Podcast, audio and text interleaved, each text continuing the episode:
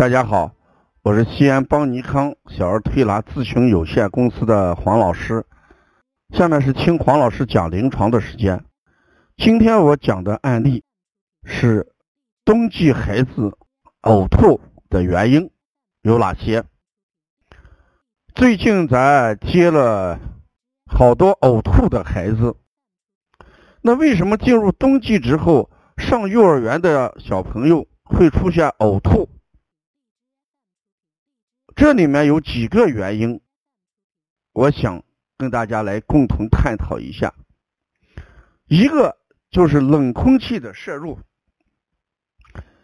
小孩在幼儿园的路上，他头都是跑着跳着。四时冬天，这个孩子跑跑跳跳，按理说也没有什么。更重要的是，他们一边跑一边跳，一边喊，甚至唱着歌。这样冷空气就最容易吸到胃里面去，这就导致什么？胃里面积聚大量的冷空气，胃的温度会下降，出现胃寒，而导致什么？吐出来的东西是吃进去的，呃，没有转化的，这就叫招食什么？木吐。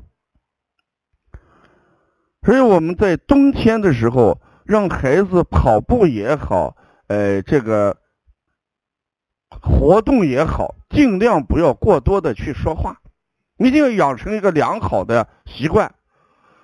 跑步可以正常呼吸，不要怎么样去说话，用鼻子吸，用嘴巴呼，千万不要张大嘴，用嘴巴吸气啊！这是冬季呕吐的第一个原因。就是冷空气的摄入。第二一个原因就是水果的摄入。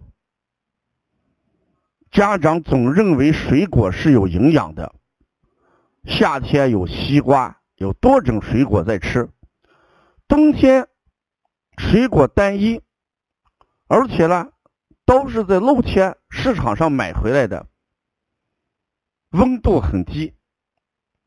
一次吃一个很大的苹果，或者一次吃两个橘子，孩子胃的温度马上会下降，而且这些吃进去以后是很难消化，在胃里面滞留时间过长，这时候就产生胃气，胃气胀，而水水果啦又没有比打成食糜。下不到小肠里面去，所以说伴随着什么，哎，胃气上逆，自然而然的就会呕吐。这是我们冬天呕吐寒凉水果导致的一个原因。还有一种呕吐，就是我们对食物的选择和数量的问题。什么叫食物的选择？冬天，家长往往给孩子摄入的高热量的食物，肥甘厚腻的偏多。有个家长说，他每天给孩子 不是炖排骨，就是炖鸡，嗯，烧鱼。冬天孩子活动量普遍偏小，也就是说，他的代谢量跟夏天比较起来已经降低。因为夏天人的代谢量很高，呃，自然界的温度高的时候，人体的代谢量自然就会增强；当自然界的温度低的时候，人体的代谢量也会受到限制而下降。当我们代谢量下降，而食物结构却极其复杂的时候，那这代谢一定出了问题，这就会出现呕吐。这是食物的选择。另外一个喂养的方法，晚上还要加餐。比如好多家长，幼儿园五点多接回来，晚上八九点钟家里吃晚饭的时候，孩子再跟上吃一顿，结果就会导致半夜呕吐。是把握这么几点：第一个，如果孩子在跑的时候大喊大叫，吸入冷空气和吃定了寒凉的水果。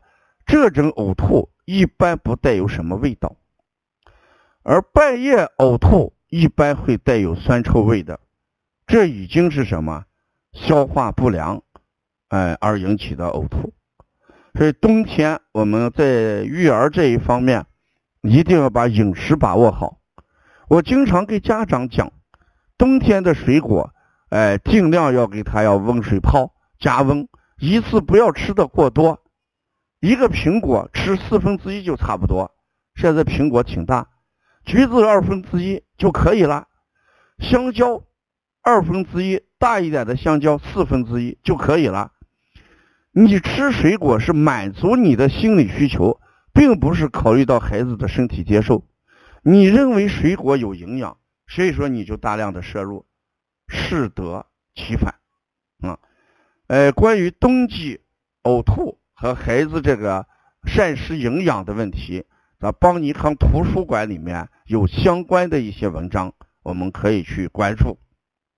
另外，我们要关注邦尼康更多的一些文化资讯，请大家加王老师的微信：幺五七七幺九幺。六四四七，谢谢大家。